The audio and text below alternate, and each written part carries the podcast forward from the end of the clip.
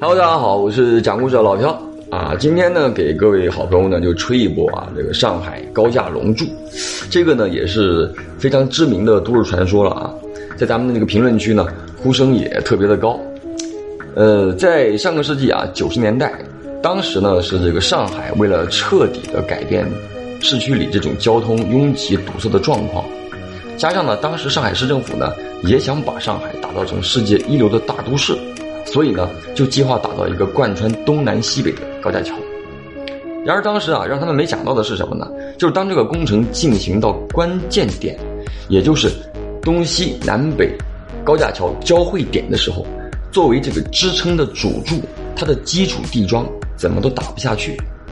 当时呢，这个相关的工作人员呢，也做了多次的地质勘探，就是那块地方呢，并没有特别复杂的地层状况。那么参与工程的各个部门呢，也是立刻调集了技术力量进行攻关，啊，一而再，再而三的去试，但是这个地桩就是打不下去，那没办法，整个工程呢就只好停工了。这个时候呢，就有一种说法在私底下流传开来了，哎，会不会是风水有问题？要不要去请一个风水师傅，或者请一个道士，请一个高僧呢？好家伙，这个话就传到了那些专家的耳朵里，结果这个专家一听，哇，特别的生气。这简直是对我们的侮辱啊！在科学空前发达的今天，我们人类的力量可以上天摘星揽月。好家伙，你现在遇到一点工程问题，你就去求神拜佛，你岂不是让我们向封建迷信低头吗？好，于是乎呢，是重新抖擞，广邀各地的技术精英汇集到一起出谋划策，而且当时的领导亲自坐镇，人心齐是泰山一。必须要把这个主柱的地桩给打下去，保证整个工期不被延误。然而，各路的精英汇集，各显神通之后，多次尝试之后，打不进去的地桩呢，仍然打不进去。你就算说勉强打进去一部分，也远远不符合设计的标准和工程的要求。好了，这一下子问题就变得很严重了，因为找不到问题的症结所在，你怎么解决问题呢？这个主柱啊建不起来，南北东西的高架桥就没有办法连接，整个工程呢就不可能按期竣工，哎，问题很严重。迫于无奈啊，说当时啊这个上海的一哥啊就亲自去上海某寺庙里去找到一位高僧，那么有传说呢是上海玉佛寺的方丈真禅大师。也有传说呢，是上海龙华寺的某高僧，当然到底是哪一个呢？咱们也不是很清楚了啊。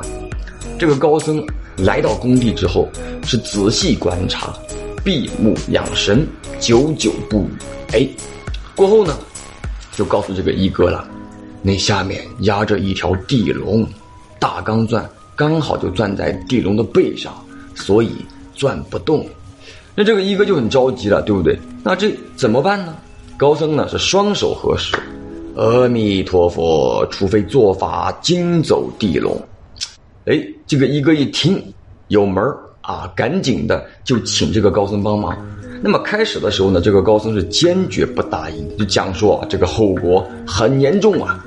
但是架不住一哥的一番苦口婆心，就以整个上海市的未来和发展打动了高僧的心。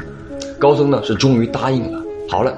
经过焚香祷告一番操作，这高僧是连做了七天七夜的法事。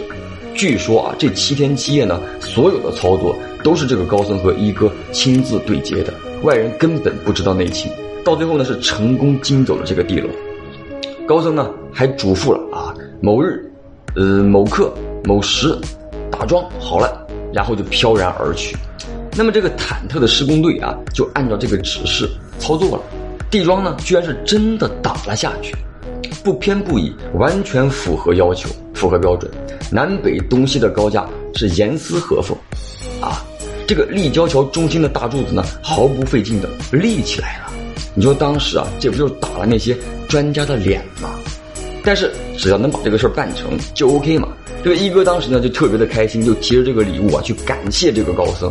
然而高僧面容憔悴啊，就求一哥答应他一件事儿。说自己啊放跑了这个地龙，犯了天条，不久之后呢就会圆寂。他死之后啊，就想求一哥一定要在那根大柱上刻上龙形的纹饰，这样的话呢，也许可以挽回一点损失。这个一哥当时就应承了下来。过了不久，果不其然，高僧呢就圆寂了。当时这个事儿据说保密工作做得非常的好，几乎是没有人知道的。当然，一般的都市传说里呢都比较多有这种措辞。好了，那咱们现在呢能看到的唯一痕迹，就是在街口地桩上浇筑的圆形支柱的周身围上了白钢形的这么一个大柱子，并且呢装上了龙形纹饰。实际上呢就是九条啊张牙舞爪的龙形嘛，在当地呢就被称之为龙柱啊。那这个龙柱的作用是干嘛的呢？有两种传说，有一种传说呢，说是对帮助打桩成功的这个神明的敬祈；也有一种方法呢，就讲说嘛，啊，我们是龙的子孙啊，所以说呢，呃，弄上一条龙，那是为了吉祥啊。不过说真的啊，这个老飘呢，其实也不太清楚了，它就是个传说，切莫当真啊，切莫当真。不过话说回来啊，你看啊，上海有龙柱。对不对？我们中国十二生肖里呢有龙，啊，这个东海呢有龙王，对吧？我们呢火龙王附体啊，也非常的优秀了。好了，我是讲故事的老飘，关于这个事儿，你有什么看法呢？可以在评论区留言，让我们下个故事见。